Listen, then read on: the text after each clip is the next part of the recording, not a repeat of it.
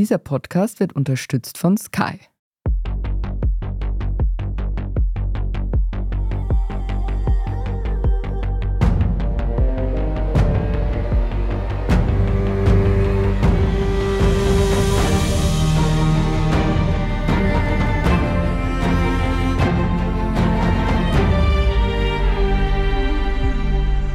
Bin Doris Prisching. Und ich bin Michael Steingruber. Sie hören Serienreif, den Podcast über die verbrecherische Welt der Serien. Bei uns geht es heute um eine Serie, gibt schon ganz lange und seit Jänner werden neue Folgen ausgestrahlt. Es geht um Schnell ermittelt. Genau, und zu diesem Zweck haben wir die große Ehre, mit der völlig fantastischen Hauptdarstellerin der Serie zu sprechen. Hier und heute zu Gast ist Ursula Strauß. Hallo, liebe Ursula. Hallo. Hallo, ihr Lieben. Danke für die Einladung. Ich freue mich sehr. Wir sind ja schon mitten in der neuen Staffel. Für die wenigen, die noch nichts gesehen haben, fassen wir zusammen. Es ist eine neue Angelika Schnell, die wir sehen. Also es ist gar nicht so eine neue Angelika Schnell, die wir sehen, es sind nur die Umstände total anders. Und sie erfindet sich quasi wieder mal neu, fängt bei Null an. Nachdem sie ja unehrenhaft aus dem Polizeidienst entlassen worden ist, muss ein Neubeginn her und äh, das ist der Weg, den wir sehen. Es gibt auch eine neue Wohnung zum Beispiel. Mhm. Es ist wahnsinnig schön und liebevoll eingerichtete neue Wohnung und viele neue Fälle und sie ist halt jetzt Privatermittlerin. Ja, 15 Jahre, sieben Staffeln und vier Filme und jetzt eben die neuen Folgen. So lange hält eigentlich kaum eine Serie aus. Was macht ihr richtig? Ich glaube, was wir richtig machen, ist, dass wir immer wieder Pausen machen, weil in dieser Zeit, in diesen 15 Jahren, ist wirklich ein Wahnsinn, haben wir ja immer wieder das Format gewechselt, Pause gemacht. Eigentlich gingen nur die ersten vier Staffeln wirklich durch und dann war ein Break. Dann hat man sich überlegt, wie tut man weiter. Dann waren diese vier 90er, da hat man gemerkt, das ist eigentlich gar nicht richtig für diese Geschichte. Mhm. Dann ist wieder Zeit vergangen, dann hat man sich gedacht, aber ganz verabschieden können wir uns auch alle nicht davon und sind wieder zurückgegangen ins Serienformat. Das hat uns dann alle wieder mit Glück erfüllt. Dann wurde die Serie sehr, sehr dunkel und sehr emotional, sehr abgründig und hat wahnsinnigen Spaß gemacht für mich zu spielen. Das war eine super Aufgabe. Und dann hat man diese zwei Staffeln zu Ende gebracht, die fünfte und die sechste. Und dann war wieder Pause. und es war immer so, geht es eigentlich weiter oder nicht? Ist es jetzt schon auserzählt oder nicht? Also es wurde nie ein Druck aufgebaut, dass es muss und dass man damit raus muss und dass man Quoten erzeugen muss, sondern es war einfach ein liebevoller und ernst gemeinter Umgang immer mit diesen Figuren und mit dieser Geschichte und kein Produktionsdruck so. Und das hat es für uns natürlich auch toll gemacht, dass wir die Figuren immer mit Liebe und mit Enthusiasmus spielen konnten, weil wir nicht in so einem Radl drinnen waren, wo einem das Hirn stockt schon, weil man schon gar nicht mehr weiß, wer man selber ist oder was, wer sind die Figuren und wo ist man gerade in der Geschichte. Und der Faktor Zeit und ohne Druck zu arbeiten, der macht halt schon viel aus. Ich habe auch gehört, dass ihr bei den Dreharbeiten viel improvisiert, was jetzt für mich nicht so alltäglich klingt. Ist das auch ein Teil des Erfolgs? Ja, möglicherweise, ja. Kann schon auch gut sein, weil wir von Anfang an auch eine gewisse Freiheit genossen haben der Figurengestaltung. Also was heißt eine gewisse Freiheit? Ich kann ja sowieso nicht was spielen, wo ich nicht die hundertprozentige Verantwortung übernehme. Natürlich geht das aus einer Geschichte heraus, die von jemandem geschrieben wurde, aber wenn meine Fantasie dann anfängt anzuschlagen oder zu klingen, dann muss ich dazu in der Lage sein dürfen, meinen Input dazu zu geben, weil sonst bin ich eine Marionette ja. und das bin ich nicht und auf das habe ich auch überhaupt keine Lust. Das empfinde ich als einen Affront gegenüber dem kreativen Prozess, der ja ein Geschenk ist, dass man das überhaupt machen darf. Und das behindert im Geschichten erzählen. Und insofern, ja, wir haben uns von Anfang an immer die Freiheit herausgenommen. Wir spielen ja einfach dann immer weiter, also bis jemand halt Schluss sagt. Ja. Wenn niemand Schluss sagt, dann spielen wir halt einfach so lang, bis jemand die Schnauze voll hat von dem, was wir da improvisieren. Und sehr oft schafft es dann zumindestens natürlich auch der Zeit geschuldet und dem Inhalt, den man im Buch in 45 Minuten erzählen muss. Aber sehr oft schafft es dann zumindest so ein Schlussschmäh oder ein, zwei, drei Sätze am Schluss noch in die Folge. Ja. Mhm, mhm. Es sind, du hast schon gesagt, andere Voraussetzungen. Die Angelika Schnell ist nicht mehr bei der Polizei, sondern ist jetzt eben Privatermittlerin, die von einem Waschsalon aus operiert, wenn man das so sagen kann. Ja. Also ein Neustart. Und trotzdem ist es so, dass es du weißt, was jetzt kommt, einen Vorspann gibt, der der Originale ist. Der Und darüber wird sehr viel diskutiert. Wahnsinn, es ist so irre. Es wird über den Vorspann mehr diskutiert als über alles andere. Sollte man sich auch Gedanken machen drüber. ja, also der Vorspann. Wir haben einen Umgang damit gefunden. Ich sage jetzt einmal, wir das Kollegium äh, die Menschen, die vor der Linse stehen, weil wir haben ja kein Mitspracherecht, was das betrifft. Und unser Umgang damit ist, jedes Mal, wenn man ihn anschaut, den Vorspann, wird er ein bisschen besser. Super. Na, der Witz ist ja wirklich der gewesen. Ich darf ein bisschen aus dem Nähkästchen plaudern. Bitte, unbedingt. Es hat eine Pressekonferenz gegeben oder ein, ein Pressefrühstück. Ein ja. Pressefrühstück. Und bei diesem Frühstück wurde, ich würde jetzt einmal sagen, zwei Drittel dieses Gesprächs wurde nur über den Vorspann, Vorspann. gesprochen. Ja? Mhm. Weil es eben für ganz viele und unter anderem auch für mich nicht sehr verständlich war, wenn man sagt, ja, das ist ein totaler Neustart. Wir nennen das jetzt auch, hat ein Produzent gesagt, wir nennen das jetzt auch die erste Staffel der neuen Angelika Schnell, also sozusagen 2.0 und trotzdem nimmt man den alten Vorspann. Ja.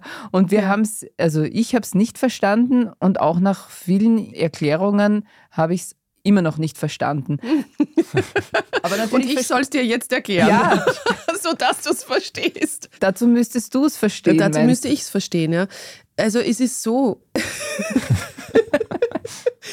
ich habe schon so viel über diesen Vorspann geredet, dass ich am schon gar nicht mehr sehe. So. Also ich verstehe den Ansatz natürlich zu sagen, etwas, was schon so lange existiert, soll man im Vorspann nicht ändern. Nun ist es aber, glaube ich, schwer vergleichbar mit einem Format wie Tatort, wo ich das verstehen kann, dass man den Vorspann nicht ändert, weil es ja schon so viele Jahre, Tatort ist ja eine Riesenmaschinerie an Filmen, die da produziert werden. Ich weiß nicht, wie viele Tatortkommissare es mittlerweile gibt. Da geht es ja nicht nur um ein Format, so wie bei uns, sondern es ist ja ein ganzes Universum so, da verstehe ich, dass, dass man irgendwie dem Trailer treu bleibt, weil es einen gewissen Wiedererkennung, auch nostalgischen Wert hat. Whatever. Bei uns soll das wohl auch so sein. Ich sehe das nicht ganz, habe aber wie gesagt kein Mitspracherecht und kann nur sagen, er wird jedes Mal besser bevor jetzt wir auch in dem Podcast nur über den Vorspann reden, total stelle ich die Schnell. nächste Frage. Ja. Gedreht wurde die neue Staffel ja 2019. Was ja. hat da so lange gedauert? Warum wird die erst jetzt ausgestrahlt? Ah ja, da habt ihr euch die falsche, von mir Fragen beantwortet bekommen, die nicht einmal Gott beantworten kann.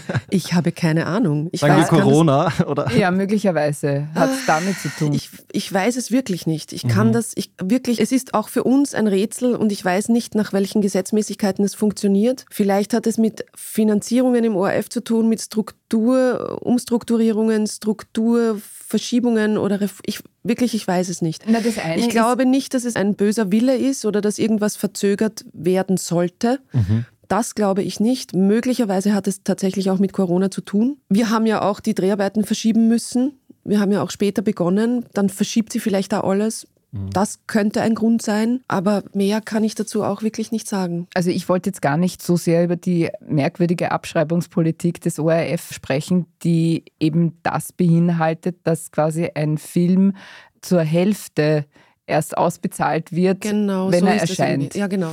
Und das ist eine Budgetsache. Aber ja. darum ging es jetzt gar nicht, sondern es war wirklich die Intention dahinter der Frage war die, ihr habt begonnen zu drehen zum ersten Lockdown? Wir haben beim ersten Lockdown eigentlich abgesagt und verschoben um zwei Monate oder eineinhalb oder zwei Monate und haben dann aber begonnen. Mhm. Ich glaube, wir waren sogar so ziemlich die Ersten, die dann angefangen haben zu drehen in dieser Lockdown, wer weiß, wie es weitergeht, Pandemie, Panik. Wie war das? Strange.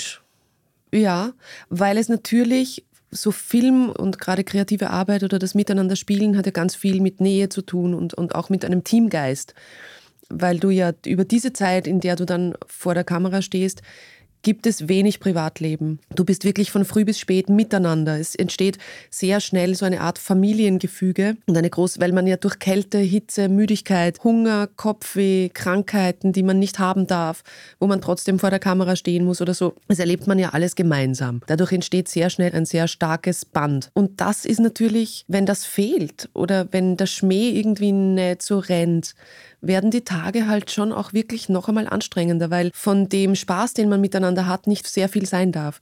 Du sitzt dann zu Mittag getrennt, man isst zu Allah.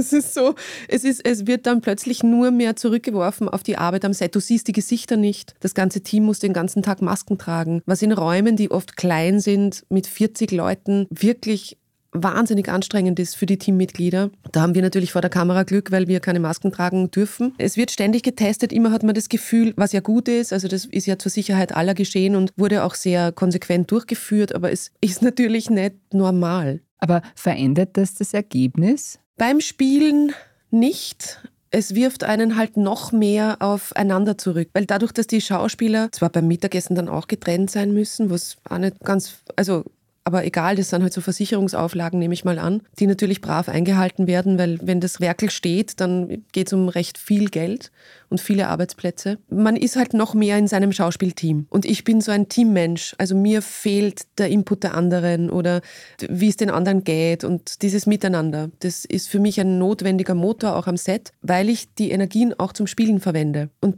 da ist natürlich, das ist nicht, kriegt man weniger mit. Mhm. Im Endprodukt sieht man ja recht wenig immer von der Pandemie, fällt mir auf. Also ja dass das thematisiert wird tatsächlich in der Serie oder im Film, Leute Masken tragen oder so sieht man kaum. Nein, es wurde auch vermieden, also es wurde auch immer gewartet, wenn Leute auf der Straße Masken trugen, dann hat man gewartet, bis die aus dem Bild sind. Das war eine bewusste Entscheidung, um nicht diese Pandemie die eh unser Leben unglaublich eingeschränkt hat und wo es sehr viel um Angst und um Entzweiung und, und Vereinzelung ging, dann nicht auch noch in dem Format ständig drauf herumzureiten, sondern mhm. einfach in der Unterhaltung auch wirklich eine Ablenkung vom Alltag zu erreichen. Mhm. Lieber Eskapismus als Realität dann ja, quasi. Genau. genau. Absolut. Schnell ermittelt war ja in Film Vorreiter. Es gibt einen diversen Cast. Ja immerhin einen Staatsanwalt mit Migrationshintergrund. Mhm. Es gibt einen Würstelstand, der ein Asiate ist. Wie sehr war das im Drehbuch ursprünglich vorgesehen, beziehungsweise wie sehr habt ihr das dann in eurem gemeinsamen Tun angepasst? Das war alles schon da. Das ist die wunderbare Redaktion, die das damals innehatte, die tolle Katharina Schenk, die ja mittlerweile nicht mehr die Redakteurin ist, sondern die Film- und Fernsehchefin wurde, zu Recht, weil sie einfach wirklich super ist. Und das ist auch Katharinas Baby, schnell ermittelt. Das war ihr ein großes Anliegen oder irgendwie so ein, eine Geschichte, die sie unbedingt erzählen wollte. Eine Geschichte über eine autonome Frau, die sich in einem total männerdominierten Beruf einfach durchsetzt. Und die Diversität der Kollegen oder der verschiedenen Dinge, die da einfließen, das kam von ihr und auch von der Eva Spreizhofer ganz sicher, die ja die erste Head-Autorin war. Oder die diese Idee, auch dass da ein roter Faden durchgeht durch die Geschichte, dass es eine Familie gibt dabei, dass man Beruf und Privates vereint und nicht eine Folge solitär im Raum hängt und es nur um Fälle geht, sondern wirklich um die Charaktere. Privates und berufliches Vereinen ist ein gutes Stichwort zur nächsten Frage, nämlich inwiefern du als Schauspielerin dir die Figur auch mit nach Hause nimmst oder anders gefragt, wie viel von Angelika Schnell steckt in dir? also diese Frage kommt ja immer wieder und man kann ja nicht leugnen, dass diese Figuren, die dann zwischendrin in einem wohnen, das Haus, das sie zur Verfügung gestellt haben, benutzen. Mhm. Insofern hat es natürlich was mit mir zu tun, weil es geht durch meinen Körper, durch meine Stimme, meine Fantasie, die dadurch angeregt wird. Das ist ganz merkwürdig, weil die Figuren aber dann auch ein Eigenleben entwickeln und dann plötzlich so von selber zu sprechen anfangen. Es ist so ein, eine Mischung aus Offenheit für eine geschriebene Figur, die dann irgendwie sich deines Gefäßes bedient und natürlich dem intellektuellen Zugang der Schauspielerin, die versucht zu führen oder eine Figur zu erzählen, die ich selber spannend finde und die mich selber interessiert und wachsen lässt. Und insofern habe ich, glaube ich, viel von Angelika Schnell gelernt, sie wahrscheinlich auch von mir. Trotzdem gehe ich dann schon als ich nach Hause und lasse sie dort, wo sie ist, nämlich gerade jetzt in einer Schnellwäscherei. Was hast du da zum Beispiel von ihr gelernt? Auch so investigatives Denken oder Vorgehen? Tatsächlich, ja. Es ist echt für mich sehr schwierig, Krimis anzuschauen, weil ich relativ schnell weiß, wer der Täter ist. Aber das liegt halt dann ganz einfach an der dramaturgischen Auseinandersetzung mit diesen Inhalten und Formaten. Aber was ich, glaube ich, wirklich von ihr gelernt habe, ist mehr diese Führungsfigur oder dieses Chefin-Sein. Mhm annehmen zu können. So, wenn man es jetzt auf gut österreichisch sagt, mich ein bisschen weniger zu scheißen und ein bisschen mutiger zu werden im Umgang mit Autoritäten oder mit Situationen in meinem Leben. Weil was die Angelika Schnell ja überhaupt nicht hat, ist Autoritätshörigkeit. Das kennt sie ja gar nicht. Das habe ich total. Wenn ich im Auto fahre, ganz brav, und es vor der Polizeiauto vorbei, denke ich mir schon, oh, ich habe was falsch gemacht. Das habe ich gelernt. Mhm. Also das habe ich nicht mehr so. Jetzt denke ich mir, hey, was macht ihr da falsch? Fahrt so viel zu schnell. Schleicht euch. Nein, aber das ganz sicher, dieses, das war für mich am Anfang nicht so leicht, die Hauptfigur zu sein und diese Serie auch wirklich zu tragen. Das ist ja gar nicht so wenig Verantwortung und auch nicht unintensiv. Und das, glaube ich, da bin ich ihr sehr dankbar. Da habe ich gelernt, irgendwie so dieses, sich in die erste Reihe zu stellen und sie sich aber auch zu nehmen. Und mit allem, was dazugehört. Mit Scheitern, mit Erfolg, mit Ängsten und mit Anstrengung und so, ja. Aber was bedeutet das? Du sagst, du sprichst diese spezielle Rolle des Leading Characters ja, an. genau. Das interessiert mich total. Was bedeutet das? Also das ist keine Rolle wie jeder andere, sondern du hast darüber auch eine andere Verantwortung. Wie schaut diese Verantwortung dann wirklich konkret aus? Du hast die Verantwortung dafür, dass sich alle Kollegen am Set wohlfühlen sich frei fühlen und frei spielen können. Aber ist das Angst nicht der Regisseur? Naja, aber der Regisseur spielt ja nicht. Das kommt immer darauf an, wie du willkommen geheißen wirst an einem Set. Natürlich ist der Regisseur der, der die Richtung vorgibt oder der unterstützend mit den Kollegen arbeitet oder wie auch immer. Aber das kommt darauf an, wenn du spielst, miteinander spielst und die Augen sind zu deines Gegenübers, dann hast du relativ wenig Chance. Du hast als Schauspieler wahnsinnig viele Möglichkeiten, den anderen anrennen zu lassen. Das geht ganz leicht. Den anderen zu verunsichern, den anderen kleiner zu machen. Und der Wolf und ich, also der Wolf Bachhofner, der den Franicek spielt und ich sind beide ich würde jetzt einmal sagen, oh ja, das kann man, glaube ich, schon wirklich so sagen, gebende Kollegen und lieben es, wenn die Leute kommen und sich wohlfühlen. Weil die Szene, das ist ja ein totaler Fehlglaube, dass wenn der Partner schlechter aussteigt, dass du dann dadurch mehr strahlst. Strahlen tut man nur, wenn alles strahlt.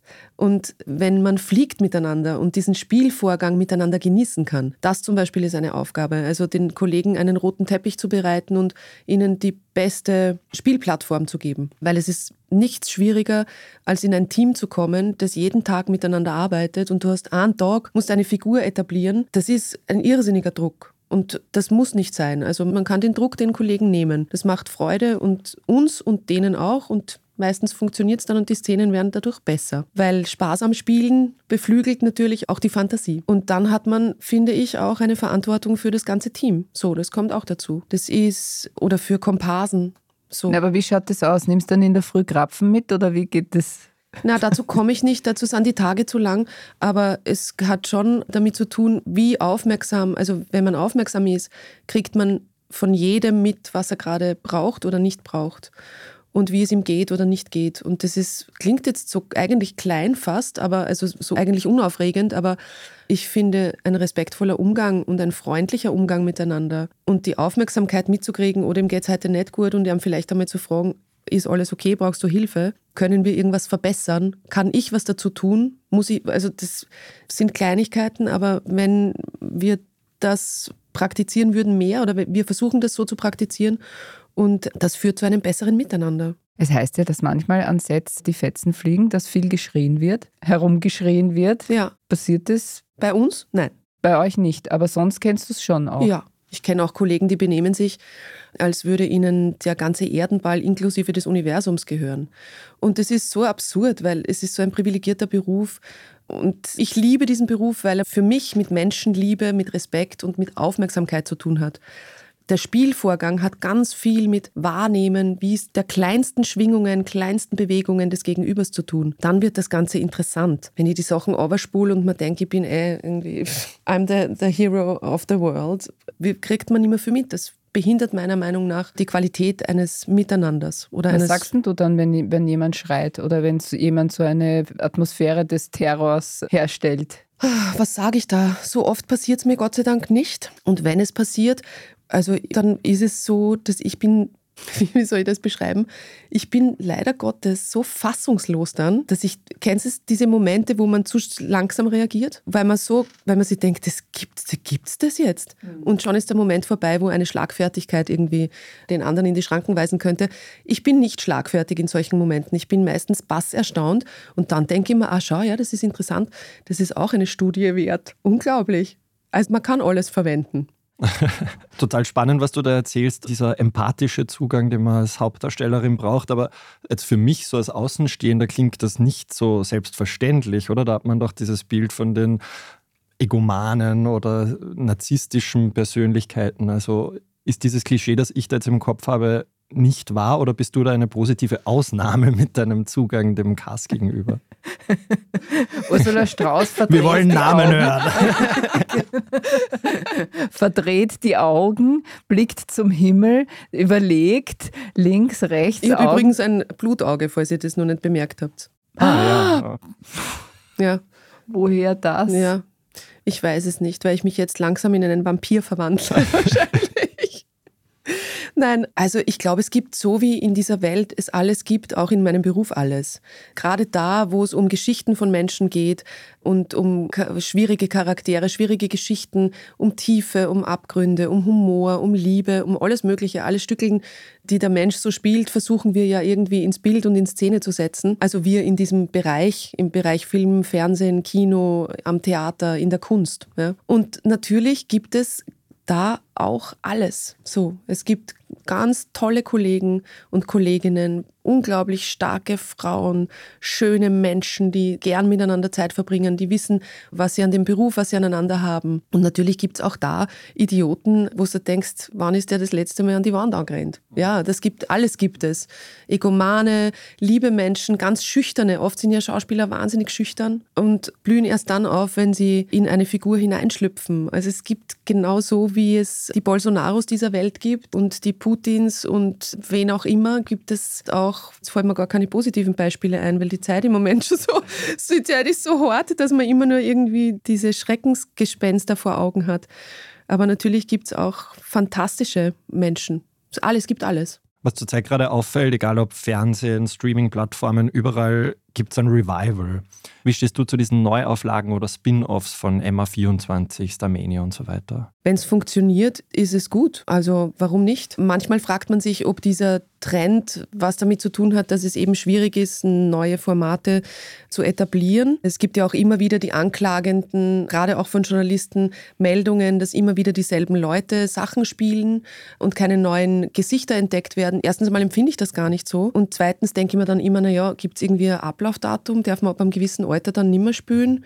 Darf man ab einem gewissen Alter vielleicht dann auch nicht mehr schreiben? Oder was, also wie hat man sich das jetzt vor? So, es ist eben so, dass man sich durch Arbeiten, wenn sie funktionieren und wenn die Leute sie mögen, oder wenn man seine Arbeit ernst nimmt, auch einfach bekannt macht. Und bekannt machen meine ich nicht im Sinne von, ich bin ein Star und jetzt kennt mich jeder, sondern man macht sich ja auch mit den Zuschauern bekannt. Und einen Bekannten zu sehen, ist ja nicht negativ, wenn man den mag. Ne? Ich freue mich immer, wenn ich auf der Straße jemanden triff, den ich schon lange nicht mehr getroffen habe und den ich immer mochte, denke ich mir, ah, servus, also so, so empfinde ich das. Und wenn diese alten Bekannten oder alten Freunde funktionieren und leibend sind, nach wie vor, gibt es ja nichts dagegen einzuwenden, sie wieder zu treffen. Die Frage ist halt, ob die Freunde stehen geblieben sind oder sich auch neu entwickelt haben, weiterentwickelt haben und dadurch einen überraschen in dem Bekanntsein dass man sich plötzlich denkt, aha, so habe ich den gar nicht in Erinnerung, der, ist, der hat sich aber ganz schön entwickelt. So, dann finde ich es spannend, wenn es nur ein, also ein Runterkauen oder Abbeißen von einem alten Brot ist, dann ja, schmeckt es nicht so gut. So würde ich sehen. Alles, was eine Qualität hat und was in der Tiefe ernst genommen wird und inhaltlich gearbeitet ist und eine Geschichte erzählt, die Hand und Fuß hat und Ecken und Kanten und ein Schmäh und eine Tiefe oder eine Tragik, das finde ich hat absolut seine Berechtigung. Du hast jetzt die negative Weltlage angesprochen. Ich frage mich, ob da auch so ein Nostalgiefaktor eine Rolle spielt. Also sehnt man sich so nach der guten alten Zeit? das ist durchaus möglich, ja, das kann ich mir durchaus vorstellen. Ja. Also ich glaube ja, dass das ein Quatsch ist, weil in der guten alten Zeit war auch ganz schön viel schief. Ja, aber man so wie es halt, halt so immer ist, aber man sehnt sich, ja genau, man sehnt sich wahrscheinlich so nach auch so vielleicht so einem Kindheitsgedanken oder zurück in so eine Zeit, wo man noch unbeschwerter war. Ja, das hat auch durchaus seine Berechtigung. Mhm. Dann würde ich sagen, wir machen eine kurze Pause. Bleibt dran, wir melden uns gleich wieder mit Ursula Strauß, ihren Rollen, ihren Plänen und natürlich mit ihrem Serienfavoriten. One, two, three. Mehr Action, mehr Nervenkitzel, mehr Emotionen. Die besten Geschichten an einem Ort erlebst du nur bei Sky. Mit unseren neuesten Sky Originals und preisgekrönten internationalen Serien. Sky, wo Serien zu Hause sind. Frisst die Inflation mein Erspartes auf? Soll ich mein Geld in Aktien stecken? Und wie funktionieren eigentlich Kryptowährungen?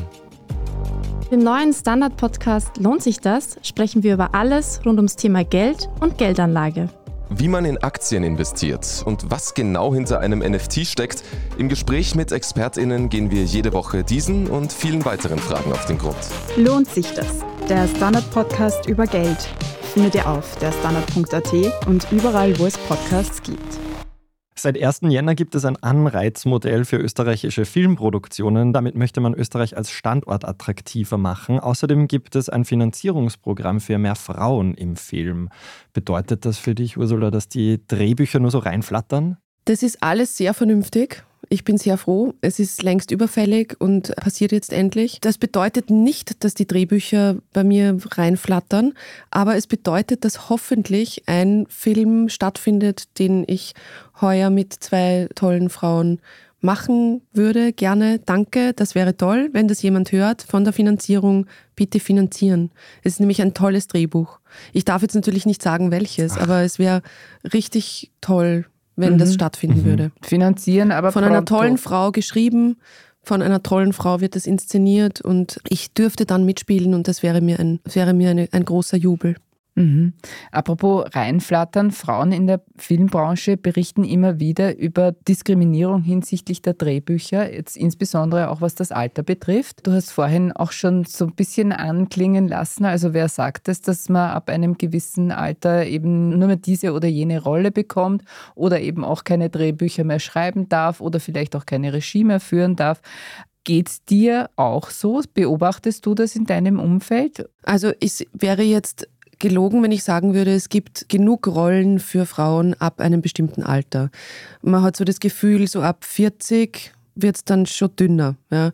Was aber, glaube ich, sich jetzt auch gerade verändert, auch in unserer Gesellschaft, weil das Thema Frauen im höheren Alter, zu denen ich mich ja im Filmbusiness schon zähle, ich bin ja eine Frau im höheren Alter, ich bin jetzt 48, werde jetzt, heuer werde ich 49, genau, befinde mich also schon im höheren Alter. Romy Schneider zum Beispiel hat mit 45 die Vollkrise dann schon bekommen, weil die einfach nicht mehr attraktiv genug war oder als nicht mehr attraktiv genug wahrscheinlich sich auch selber empfunden hat und empfunden wurde von außen. Das ist ja ein absoluter Wahnsinn, wenn man sich diese Frau anschaut. Für mich ist es sowieso nicht verständlich, weil das Leben einer Frau hört ja nicht mit 40 auf. Im Gegenteil, ich finde, das spannendste Teil beginnt ja eigentlich dann erst, wenn man sich in seinem Frausein viel sicherer fühlt, wenn man dieses Haus, in dem man wohnt, besser kennengelernt hat, wenn man sich durch manche Dinge schon durchgekämpft hat, dazugelernt hat, sich nicht mehr alles gefallen lässt, an Erfahrungen einfach, positiven wie negativen, so viel reicher ist, wird das alles ja eigentlich viel leichter. Das kann man sagen, dann muss ich es halt selber machen. Wenn, ja, genau. naja, dann geht es aber eh, dann geht es ja. in die Richtung, schreibe mein Drehbuch, schreibe das Drehbuch für meinen Film, schreibe das Drehbuch für meine Serie, mache selber Regie. Wie sehr spielst du mit diesen Gedanken? Ähm, schreiben traue ich mir nicht zu, also nicht alleine. Ich glaube, was ich nicht schlecht kann und was ich über viele Jahre ja jetzt auch schon gemacht habe, ist am Dialog mitzudenken, mitzuarbeiten und mitzufeilen. Ich würde mir keinen dramaturgischen Überbau zutrauen. Dazu habe ich zu wenig Ahnung von Dramaturgie. Also oder vielleicht gar nicht zu wenig Ahnung, sondern zu wenig Mut. so vielleicht. Also ich, mhm. das traue ich mir selber nicht zu. Vielleicht ein Fehler, vielleicht aber auch eine richtige Einschätzung. Kann ich nicht sagen. Was mich sehr reizen würde, in der Tat ist schon irgendwann einmal Regie zu führen, weil ich glaube, dass ich gut mit Kolleginnen und Kollegen arbeiten könnte, weil ich ja weiß, wie man sich fühlt und wie man vielleicht zu einem Ergebnis kommt. Aber das ist alles noch Zukunftsmusik. Mhm. Jetzt hat es vor wenigen Monaten Verwerfungen im Film gegeben aufgrund von MeToo, Ja. auch in Österreich. Welche Folgen hatte dieser Aufschrei für dich persönlich? Für mich persönlich Ja. hat er nur die Folge, dass ich froh bin, wenn es wieder aufploppt. Also wenn es immer wieder mal zum Thema gemacht wird. Weil ich es ganz wichtig finde, dass für mich ist eines der wichtigsten Prinzipien der gegenseitige Respekt am Set und das gegenseitige Respektieren der Grenzen. Schauspielerei ist eh ein sehr grenzüberschreitender Beruf. Das ist ihm immanent und das funktioniert gut, wenn man ein gutes Vertrauen zueinander hat und eine gute Abmachung. Und alles, was darüber hinausgeht oder was den anderen erniedrigen, kränken,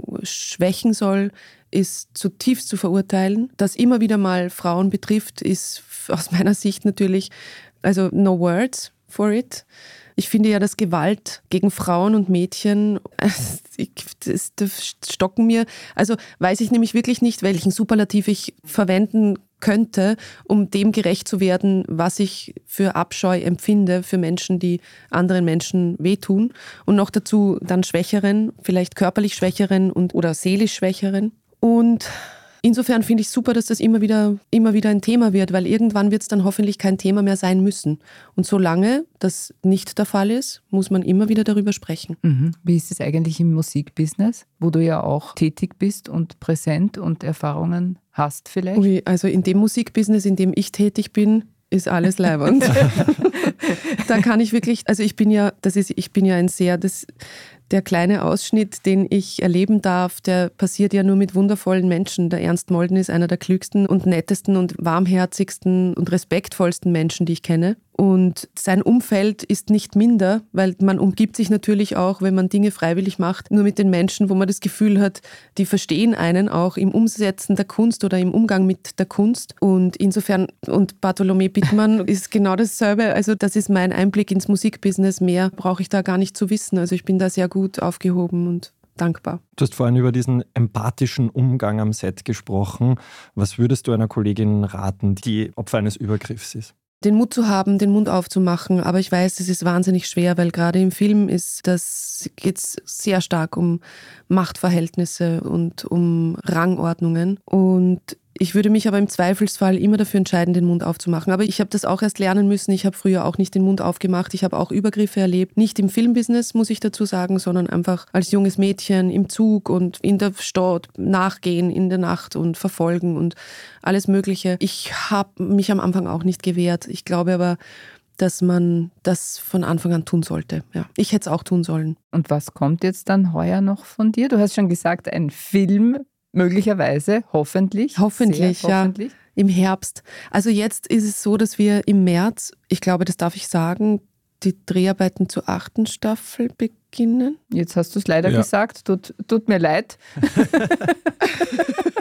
das tut mir jetzt sehr leid, aber das hast du jetzt gesagt.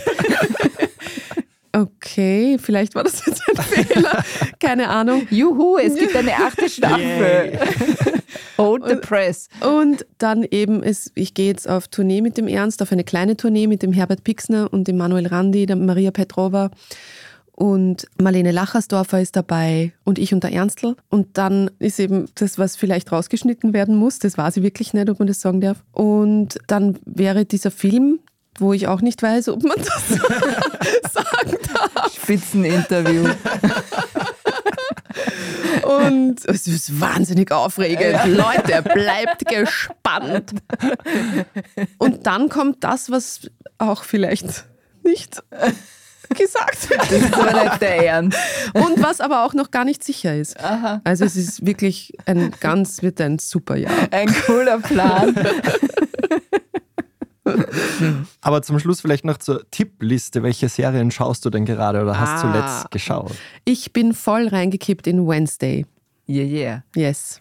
Total. Ich war jetzt auf Urlaub, deshalb habe ich nur zwei Folgen gesehen, aber ich freue mich schon, dass ich heute die dritte sehen werde. Gefällt uns auch, oder Doris? Ja, gefällt uns auch sehr. Absolutes Ja, Highlight. Ja. Absolutes Highlight. Das ist eine tolle junge Frau, die ihren Job ganz fantastisch macht, die faszinierend wenig mit den Augen blinzeln kann. Ich weiß nicht, wie die das macht. also, das ist wirklich, ich finde das ganz fantastisch. Eine junge, schöne, kluge Frau, die auch noch kämpfen kann. So, das Frauenherz schlägt höher. Ja, und baust du vielleicht was ein von Wednesday in die nächste? Ah, na, die weiß man ja noch nicht, ob sie sie geben wird, aber mindestens. Falls, falls es eine Ja. nächste Staffel geben Ja. wird. Na, selbstverständlich. Wahrscheinlich muss ich dann auch Karate lernen. Und weniger blinzeln. Und weniger blinzeln. Cool. ja. Ja, vielen Dank, liebe Ursula Strauß. Das war's schon wieder mit Serienreif. Wenn euch, liebe Zuhörerinnen und Zuhörer, dieser Podcast gefallen hat, freuen wir uns über eine 5-Sterne-Bewertung. Damit ihr keine Folge verpasst, abonniert uns, wo ihr auch immer eure Podcasts hört. Wir danken Christoph Grubitz an den Reglern und euch fürs Zuhören. Bis zum nächsten Mal und frohes Schauen. Bye, bye. Bye, bye. Bye, bye.